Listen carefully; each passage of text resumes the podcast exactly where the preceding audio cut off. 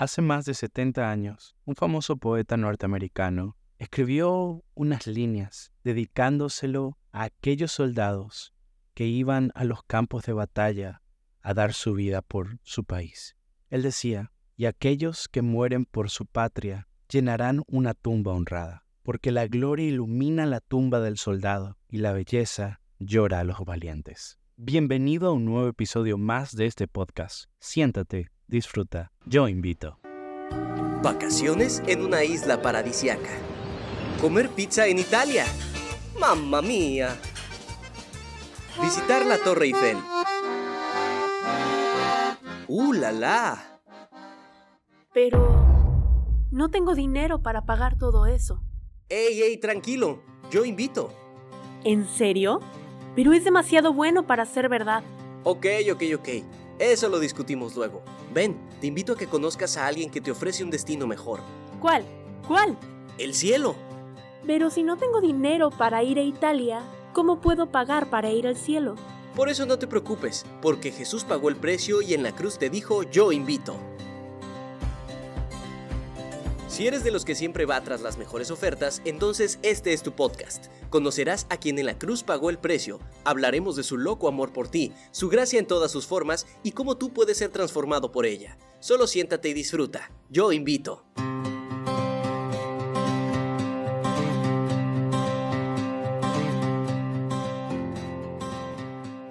Bienvenidos a un nuevo episodio más de este podcast. Estoy muy contento de que nuevamente nos podamos reunir en este espacio digital, en este podcast, capítulo nuevo, capítulo número 42. Y estoy realmente contento y muy, muy, muy entusiasmado por grabar este episodio. Vengo con las baterías recargadas y precisamente de eso vamos a, estar hablando eh, con mi esposa. Venimos de unas vacaciones que lo único que tengo para decir en contra fue que la semana de vacaciones se pasó súper rápido. A veces la semana de trabajo es bien lenta, pero cuando hablamos de vacaciones el tiempo se pasa muy rápido. Pero damos gracias a Dios realmente por la oportunidad que nos dio de descansar, de despejar un poco la mente y de, bueno, recargar energías para esta última etapa de este año 2023. Bien, episodio número 42 tiene como título un monumento a los caídos y espero que Dios pueda hablarte de manera muy especial a través de este episodio. Muy bien, como lo estaba diciendo hace un momento, eh, junto con mi esposa nos tomamos una semana de vacaciones. Nosotros creo que esa es la gasolina que tenemos durante la primera mitad del año para darle con fuerzas y ánimo para decir, bueno, en julio agarramos nuestras vacaciones eso lo hemos hecho desde que estamos juntos, eh, esa semana de julio, que a propósito también es nuestra semana de aniversario, así que es la excusa perfecta para tomar la semana libre, emprender carretera y ver hacia dónde nos dirigimos. Pero este año específicamente nos dirigimos a dos lugares, eh, dividimos la semana en dos. La mitad o la primera mitad de la semana fuimos a Washington, D.C., que nos queda como unas cinco horas de acá desde Conérico. Y la otra mitad bajamos un poco más al sur. Eh, fuimos esa media semana a Virginia, específicamente a Virginia Beach. Y estuvimos allí disfrutando de este verano acá, que por lo menos en esta parte del país, en el este del país, está, eh, está bastante, bastante caliente. Sobre todo acá en New England, que lo que más afecta es la humedad ha hecho que eh, los días sean bastante calurosos y, calurosos perdón, y la sensación térmica aumenta increíblemente. Pero bueno, eh, nos emprendimos el viaje. Allí rentamos un carro, hicimos las maletas y nos fuimos. Era mi tercera vez allí en, en Washington, D.C. Pero, y bueno, y para mi esposa era la primera vez, ella, ella no había ido nunca allí. Pero para mí era la primera vez que iba a poder disfrutar la ciudad con un poco menos prisa, porque las veces anteriores recorrimos en un día, entre comillas, toda la ciudad, y eso es mentira, porque es una ciudad bastante grande, sobre todo que tienes que caminar muchísimo, a menos que quieras pagar eh, esto. Bueno, ahorita hay estos scooters o estas bicicletas, pero si lo quieres caminar bajo el sol de casi 90 grados con sensación térmica de 95, está bastante eh, complicado. Así que eh, tienes que ir caminando, te tienes que parar bajo un árbol, agarrar un poquito de sombrita, tomarte un agua, y ahí vas poco a poco. Así que la vez anterior que fuimos, y fui con, con mi familia, con mi hermana, mi cuñado, mi sobrino, eh, estaba recién llegado acá y, bueno, fue, fue, una experiencia linda, pero no pude disfrutar el, la ciudad como, como la disfruté esta vez. Esta vez nos dividimos por días. Bueno, el, día uno vamos a ir a tal parte, el día dos vamos a ir a tal parte. Por cierto, eh, dato especial, si alguien me está escuchando, disfrútense. Esta ciudad está muy linda, está muy fotogénica. Se van a tomar lindas, lindas, lindas fotos allí, en los monumentos, en los parques, en las fuentes, Capitolio, Casablanca y todo lo demás. Eh, pero también eh, para el caso de, nosotros que somos adventistas, nos tomamos el tiempo y dedicamos toda una mañana en ir y conocer lo que es la sede de la conferencia general de la Iglesia Adventista del séptimo día. Y para mí, se los puedo asegurar, fue la mejor parte de todo el viaje, ni siquiera la playa, ni nada. Fue comparado con ir y conocer la sede de la conferencia de nuestra iglesia, eh, conocer el, centro de medios de Hope, ah, Hope Channel, Hope Media, eh, conocer ADRA, conocer a diferentes personas que, ah, bueno, forman parte de los líderes que Dios ha dejado para nuestra iglesia a nivel del mundo, a nivel mundial. Así que si tú estás por acá, por el área, o, o piensas venir por esta área, yo te digo, oye, no te vas a arrepentir, haz ese stop, y créeme que lo vas a disfrutar mucho. Ellos eh, reciben a personas los tours, los reciben de lunes a jueves. El viernes no tienen tour, el sábado no tienen tour. Ustedes tienen que llamar, tienen que solicitar el tour y ellos le van a decir a qué horas hay un tour disponible y pueden ir ustedes solos, pueden ir en pareja, pueden ir un grupo de personas. Créanme que está maravilloso. Pero lo más, más, más bonito, aparte de hay un mapa mundi gigante con todas las divisiones de la, de la iglesia a nivel mundial, que no le voy a hacer spoiler de todo lo que van a encontrar, pero la parte más impresionante es el centro white. Es maravilloso. Y créanme, nada de lo que les pueda decir se compara con lo que ustedes van a ver allá.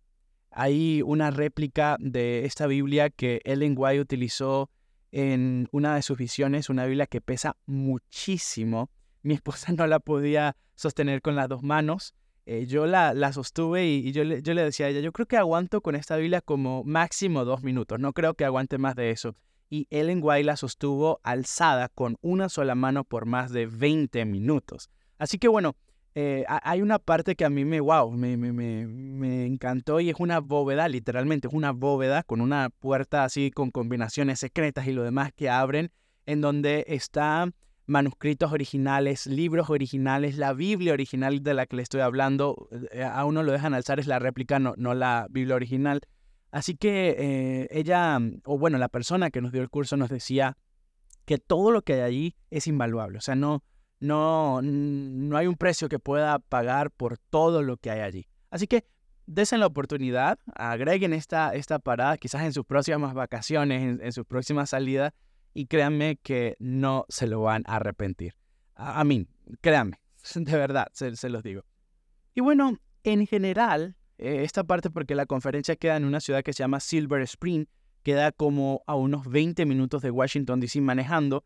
Em, todo, todo lo que hay allí es realmente, es realmente muy bonito, es una zona muy bonita.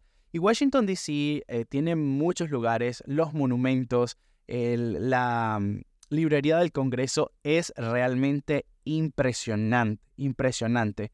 Em, el Capitolio también es, es, un recorrido bastante bonito y me pareció muy interesante, al igual que el monumento Lincoln, este monumento que, que es, eh, tú te subes y ves desde allá arriba toda la ciudad, unas vistas maravillosas, nosotros logramos tomar unas fotos increíbles. Todo esto es, es gratis y yo no lo sabía y una persona, una el señora nos, nos dijo y nosotros, bueno, nos metimos, hicimos la, la, agenda y, bueno, pudimos entrar a todos estos, eh, estos monumentos perdón, eh, de forma gratuita y eso es una ayuda bastante, bastante grande. Pero de verdad, lo que es la librería del Congreso, allí dentro de la librería del Congreso, está la Biblia de Gutenberg. Es una Biblia bastante importante para la historia del cristianismo, sobre todo el cristianismo protestante. Es la primera Biblia impresa que hay. Eh, nos estaban comentando que hay eh, diferentes eh, ejemplares en creo que tres o cuatro en todo el mundo. Y bueno, una de, de esas ejemplares es la que está allí en la librería del Congreso en Washington, D.C. Así que bueno, yo también les tomé bastante fotos. Yo como, como el friki de, la teología, ¿verdad? Eh, me, me, encanta mucho esto mm, y, me apasionó muchísimo decir, wow, esta Biblia fue la Biblia del pueblo realmente, es la que Dios había preparado para que ahora todo el mundo pudiese tener una Biblia. Y digamos que esa es la, la tatara, tatara, tatara, tatara, tatarabuela de, de todas las Biblias que tenemos hoy. Ahora la tenemos eh, grandes, pequeñas, letra grande, letra súper gigante, letra chiquitita. La tenemos en, en las tablets, en, los, en las computadoras, en, por internet, en, en los iPhones. O sea, eso todo gracias a esta Biblia que fue la, la primera Biblia que se hizo en una imprenta. Así que hay muchas, muchas, muchas cosas por hablar acerca de esto, pero específicamente quiero centrarme en algo que me llamó muchísimo la atención y es que Washington, D.C. está repleto, repleto de monumentos a soldados conmemorativos de guerras, hay monumentos para la Primera Guerra Mundial, hay un monumento que es muy lindo, pero a la vez créanme que es bastante, bastante triste que es el monumento a la Segunda Guerra Mundial, una guerra catastrófica en donde, de hecho, abro aquí un, paréntesis, eh, yo no soy experto en la historia, me gusta mucho la historia, pero no soy experto en la historia y quizás eh, puede que alguno de los datos que, que, esté dando para una persona que es experta en historia no sean los datos más precisos que, que, pueda, que pueda dar, pero así que por favor sépanme disculpar, mi fuerte no es la historia, aunque me gusta bastante la historia bueno, e, en esta Segunda Guerra Mundial se calcula que mueren más de 40 millones de personas. Hay muchísimo, muchísimo dolor y devastación. Europa casi queda completamente arrasada a raíz de, personas con mentes macabras que se dejaron utilizar por el enemigo, eh, siendo egoístas eh, para alcanzar eh, algunos planes, no importando que no importando que voy a matar gente, no importando, importando que voy a arrasar países, y eso es lo que pasa con e, este, esta mente orgullosa que el, pues, el primer padre del orgullo pues, fue el enemigo de Dios, Satanás, allá en el cielo, cuando dejó que su corazón se llenara de orgullo. Así que este, este monumento a la, a la Segunda Guerra Mundial es un monumento a los caídos. Y precisamente ese es el título de este episodio porque me llamó mucho la atención. Allí al costado del monumento hay una placa. Eh, yo duré como, como cinco minutos viéndola fijamente y mi mente estaba pensando en tantas cosas porque decía que eh, esto se hacía para conmemorar o para dar memoria a todos los eh, soldados, enfermeros, todo lo que los norteamericanos, los estadounidenses que murieron en combate en la Segunda Guerra Mundial. Y bueno, no tengo la cifra exacta, pero sí sé que fue muchísima, muchísima gente, eh, no solamente norteamericano, pero específicamente como el monumento es de los norteamericanos, pues vamos a hablar de todos los norteamericanos, soldados, enfermeros y demás que murieron en esta Segunda Guerra Mundial. Y me puse a pensar, un monumento a los caídos para conmemorar y literalmente allí lo que quiere eh, hacer, o lo que busca, mejor dicho, este monumento es hacerte pensar que para que tú estés ahí parado viendo todo esto en un país libre, en una tierra libre, alguien tuvo que dar su vida para que tú vivas libre. Esto es lo que busca este monumento. Hay otro monumento que la verdad es bastante triste y siento yo, y, bueno, quizás en otro episodio vamos a hablar específicamente de lo que es el monumento de, las Torres Gemelas acá en Nueva York, del 9-11. Estar allí es un, eh, se siente, se siente ah, feo, se siente triste, el ambiente es súper, súper pesado. Saber todo lo que murió, eh, perdón, toda la gente que murió, que fueron más de 3.000 personas allí en las Torres Gemelas. Pero en ese monumento que les estoy hablando, que es el monumento conmemorativo a la, a la guerra, el memorial de la guerra de Vietnam, que es una guerra bastante particular, es la única guerra, llamémoslo así, que ha perdido Estados Unidos eh, en, en, su historia. Este, este monumento está en forma de V, literalmente de V, me, me imagino V de Vietnam, este, y es, es, está hecho en una piedra negra que estuve investigando y es granito. Está muy, muy pulida. Y allí en ese monumento se encuentran eh, escritos los nombres de todas las personas que murieron en la guerra de Vietnam. Una guerra que comienza en 1955 y eh, se estuvo peleando hasta 1975 cuando finalmente Estados Unidos retira sus tropas de Vietnam. 20 años donde se calculan que murieron al menos 58 mil eh, soldados norteamericanos y entre 2 a 3 millones de tanto soldados como guerrilleros y también civiles vietnamitas. Estamos hablando de casi 2 a 2 millones y, 2 millones 100 mil por allí, aunque las cifras, sobre todo las cifras en guerras no son eh, tan exactas, pero solamente hablar de, pensar de que murieron 2 millones, esto es demasiado.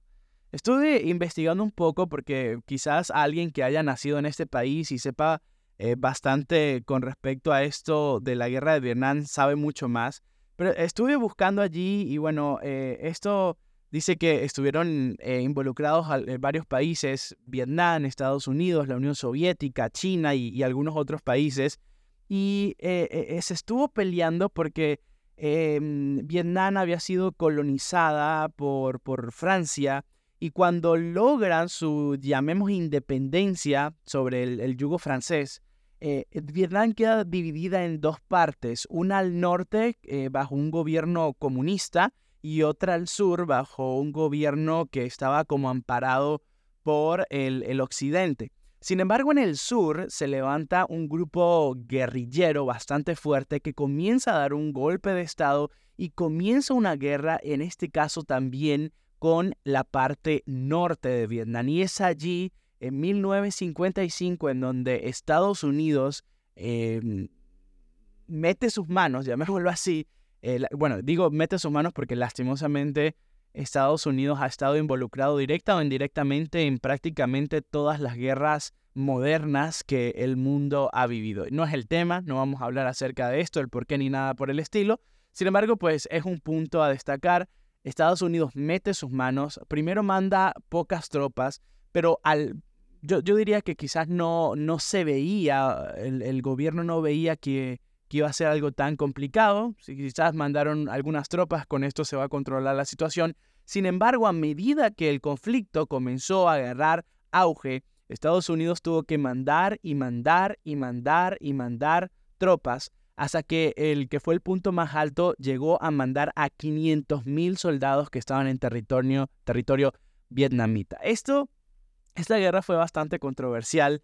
Estados Unidos se ganó el, repudio de, muchas personas por entrometerse en esa guerra e inclusive dentro del país para esa fecha eh, los mismos norteamericanos estaban enfadados con el gobierno y no apoyaban esta guerra porque no le traía ningún beneficio al país y sin embargo lo que estaba causando era pérdidas tanto económicas, porque la economía fue bastante afectada en la guerra de Vietnam, y también estaban cayendo sus, soldados, los hijos eh, de las familias norteamericanas, los padres, los esposos de las familias norteamericanas estaban cayendo en una guerra que para muchas personas no tenía sentido. Así que 58 mil, que es lo que se calcula, soldados norteamericanos murieron en aquella guerra fatídica de 20 años en territorio vietnamita.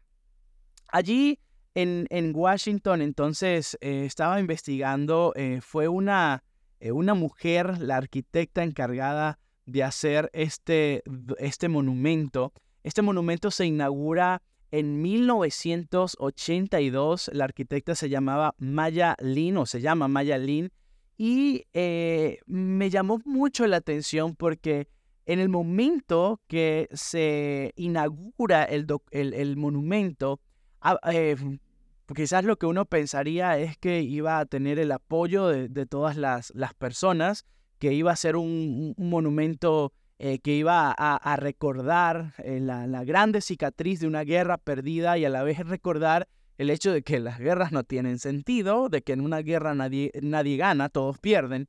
Así que eh, la gente, en vez de, aplaudir al monumento, lo que hizo fue ah, eh, causar una ola de críticas a nivel nacional porque no estaban de acuerdo que este monumento eh, hacía realmente honor a todo lo macabro que ocurrió en la guerra de Vietnam para que, bueno, ustedes lo pueden buscar en, Google y pueden ver imágenes luego que termine este episodio.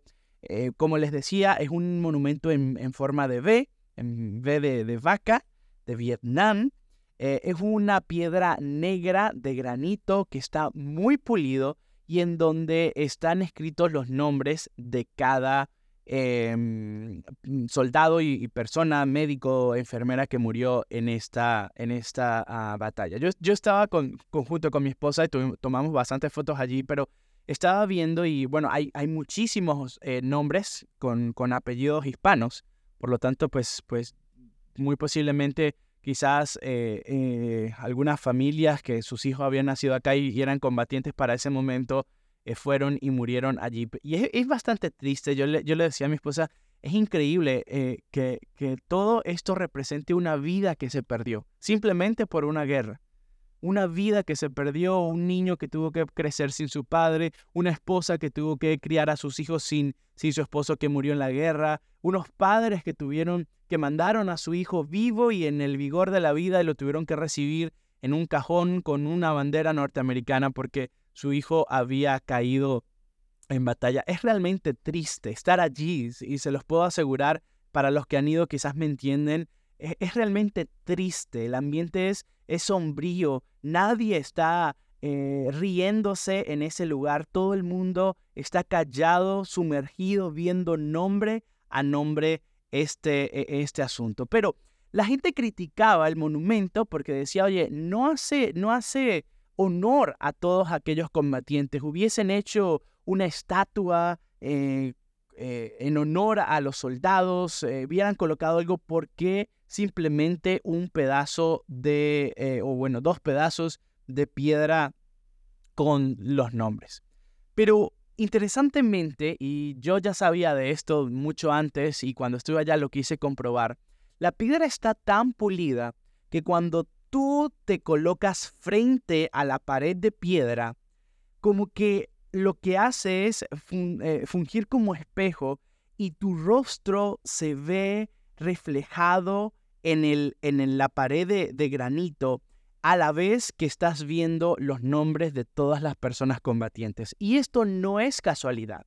La arquitecta Maya Lin quiso hacerlo de esta manera para que cada vez que una persona se parara frente al monumento y, estuviera leyendo los nombres, viera su reflejo en la piedra a la vez que estaba viendo los nombres, como una manera de identificarse, identificarse con todos aquellos soldados que murieron, de que dieron su vida eh, en aquella batalla. Y esto realmente a mí me impresionó muchísimo el hecho de que cuando tú ves el monumento al mismo tiempo estás viendo tu cara en ese monumento.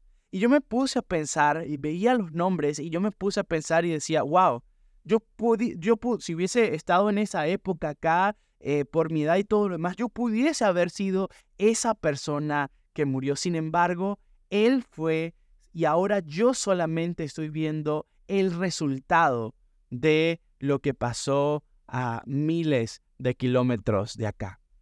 Y claro que sí, de una vez se me vino a mi mente algo que eh, en lo personal me toca muchísimo y como ustedes saben es el motor de este podcast y es la gracia de Dios. La gracia de Dios es el tema no solamente de este podcast, no solamente de mi persona como, como un siervo de Dios, sino es el tema o debería ser el tema de la humanidad. La Biblia nos menciona que por gracia hemos sido salvos. La gracia es la, evidencia del amor de Dios hecho salvación por nosotros. Cristo es la máxima expresión de la gracia de Dios. Cuando el hombre por su pecado merecía la muerte, Cristo vino como resultado de la gracia de Dios para dar su vida por nosotros. En el libro de Gálatas, el capítulo 3, versículo 13, el apóstol Pablo escribe un versículo que a pesar de que es bastante corto, encierra una verdad teológica trascendental eh, para nosotros. Gálatas capítulo 3, versículo 13 dice, Cristo nos redimió de la maldición de la ley. Hecho por nosotros maldición, porque está escrito, maldito todo el que es colgado en un madero. Me encanta el hecho de cómo Pablo está eh, introduciendo algo que es realmente profundo. ¿Recuerdan ustedes que en el jardín del Edén Dios había sido totalmente explícito y le dijo a Adán y a Eva, no coman del árbol del conocimiento del bien y del mal, porque, del día, porque el día que de él comieren ciertamente morirán. También en Romanos el apóstol escribe la paga del pecado es la muerte. Y en el Antiguo Testamento dice que el alma que pecare, esa morirá.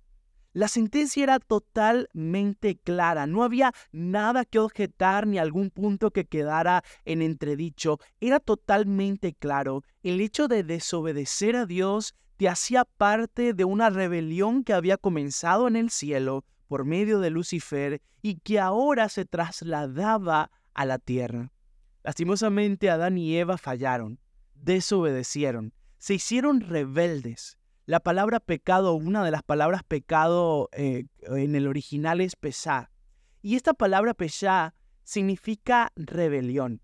Alguien que está condenado y que tiene que escapar para no recibir el pago. Alguien que es rebelde. Porque el pecado es rebelarse contra Dios, es no estar de acuerdo con la voluntad de Dios, es yo hacer mi propio camino pese a que esté en contra del camino de Dios. Nos volvimos rebeldes y la rebelión trajo consigo la muerte, porque la paga del pecado es la muerte. De eso está hablando Gálatas capítulo 3, versículo 13. La ley nos declaraba culpables. Sobre nosotros había una sentencia de muerte. Y nada ni nadie nos podía ayudar con nuestro problema. No había una solución aparente, humanamente hablando, para nuestro problema. Todos somos pecadores, todos caímos, todos estamos destituidos de la gloria de Dios. Por lo tanto, ninguno de nosotros nos puede ayudar. Estábamos bajo la maldición de la ley. Sin embargo, Cristo vino y nos redimió. Cuando hablamos de redención o de redimir, es algo bastante interesante. En el mundo antiguo, en el Oriente, se utilizaban los esclavos y lastimosamente eso pasó a la parte de Asia, pasó también y lo trajeron a la parte europea y luego hasta también lo trajeron a la parte occidente de nuestro continente americano. Y aquí también hubo esclavos y la esclavitud fue algo realmente eh, triste y lamentable en donde personas eh, eran literalmente tratadas peor que los animales eh, eran tratadas con actos eh, realmente repudiables y bueno, en condiciones deplorables, sin comer, con trabajos forzosos y obviamente sin una paga. Los eh, esclavos no tenían ningún derecho, eran esclavos, eh, y ah, básicamente su vida se resumía a miseria y trabajo. Eso eran los esclavos. Sin embargo, había una manera de salir de esa situación y era redimiendo a una persona. Habían casos en donde, por ejemplo, una familia quedaba en bancarrota o le debía muchísimo dinero a otra familia y no tenía forma de, pagar la deuda. Por lo tanto, el, hombre podía decirle a, la persona a, que le debía, le podía decir, oye, mira, sabes que no tengo cómo pagarte, yo puedo eh, eh, hacerme tu esclavo, yo voy a trabajar para ti hasta que eh, pague la deuda. Yo y mi familia, por ejemplo, trabajaremos para ti hasta que pague la deuda. Sin embargo, si otra persona, un primo, un tío de dinero, se enteraba de la situación de este hombre, podía venir y decir cuánto dinero te debe él, cuánto dinero tengo que darte para que le devuelvas la libertad a esta familia. El hombre podía decir, bueno, eh, qué sé yo, 50 mil dólares. Si tú me pagas esos 50 mil dólares, yo dejo libre a toda esta familia. Y esta persona podía pagar estos 50 mil dólares y redimía, redimía, daba libertad a esta familia y esta familia pasaba de ser esclavos a ser libres, a disfrutar de la libertad. La redención ocurría cuando alguien que tenía los recursos, que estaba en una posición de, mayor jerarquía, le solucionaba, le pagaba la, la cláusula que el amo de este esclavo pedía por esta persona. Esto es la redención. Y me encanta porque literalmente Cristo pagó el precio de nuestra redención. En términos humanos, Él pagó el precio que el pecado exigía por cada uno de nosotros, y era nuestra vida.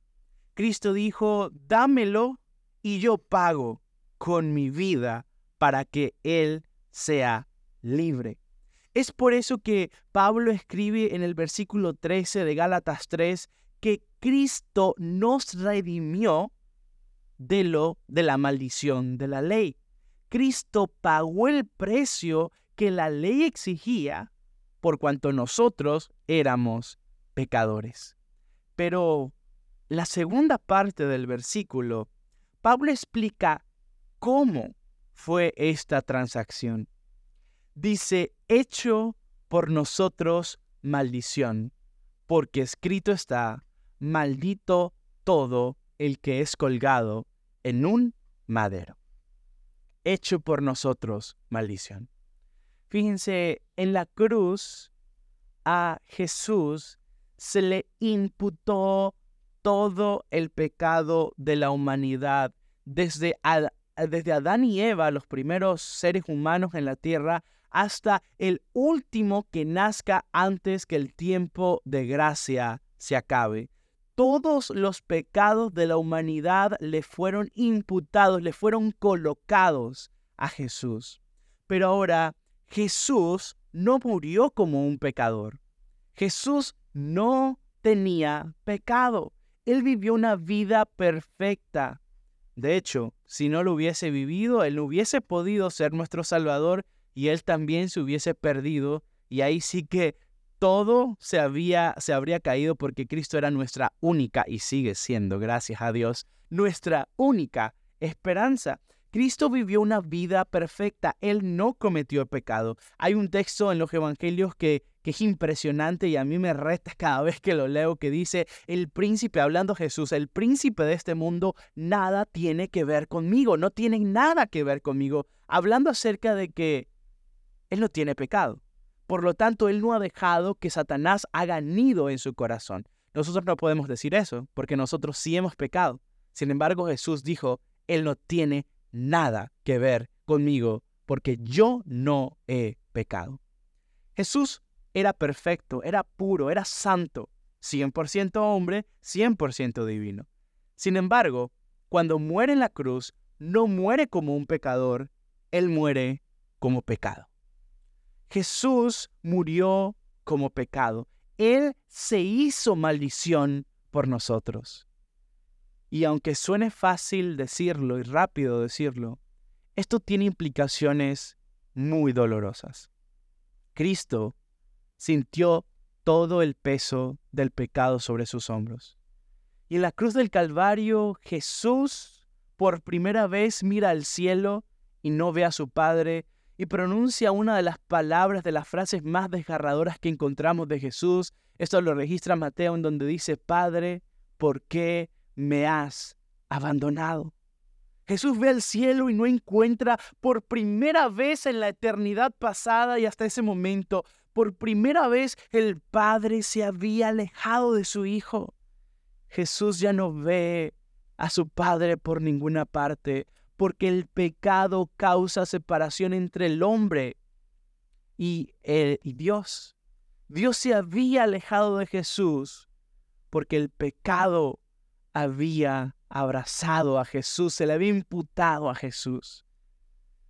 Si nosotros tuviésemos los ojos de Jesús y viésemos cómo el Padre se aleja de nosotros, cada vez que el pecado interfiere, o mejor dicho, cómo el pecado interfiere entre Dios y nosotros. Si nosotros pudiésemos ver, o mejor dicho, no ver el rostro de Dios cada vez que pecamos, creo que nuestra realidad sería diferente. Jesús siente sobre su hombro todo el peso de la ira de su Padre.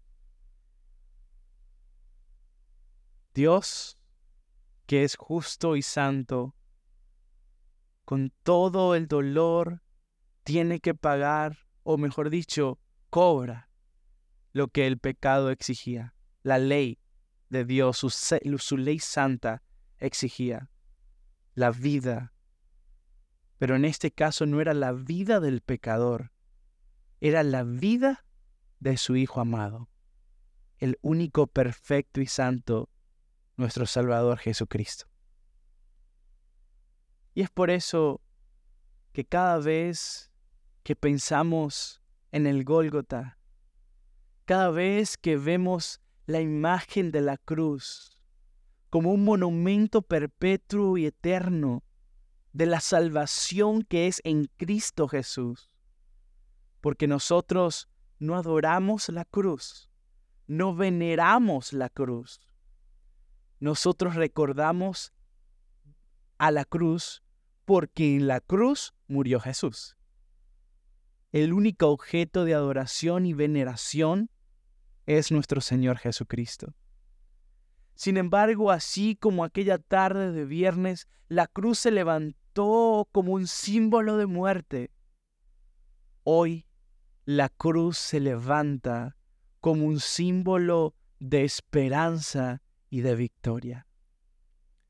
Y al igual como me pasó a mí cuando fui allí a Washington, y leyendo los nombres de todos los soldados caídos, de repente mis ojos se abrieron cuando vi que en esa piedra mi rostro se veía reflejado.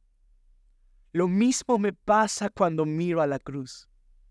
Cuando veo a Jesucristo cuando eh, leo la Biblia y comienzo a ver las escenas finales de la vida de Jesús, caminando por las calles polvorientas de Jerusalén, cargando sobre su, sobre su hombro una cruz que ni siquiera había sido construida para él, porque esa cruz no era para Jesús, esa cruz era para Barrabás, y Barrabás nos representa a todos. La cruz era para ti la cruz era para mí, porque tú y yo habíamos fallado. Sin embargo, alguien tomó nuestro lugar. Y ahora vemos la cruz como en un espejo. No estamos en la cruz porque la cruz estaba ocupada por alguien. Y era Cristo. La cruz es el monumento más grande de la historia conmemora a aquel que murió, aquel caído, aquel soldado que era todo amor y todo poder, que decidió sacrificar su vida por la salvación de toda la humanidad. Cuando veas la cruz, puedes ver reflejado en ella todos tus problemas, todas tus luchas, todos tus temores, todas tus amarguras y tristezas.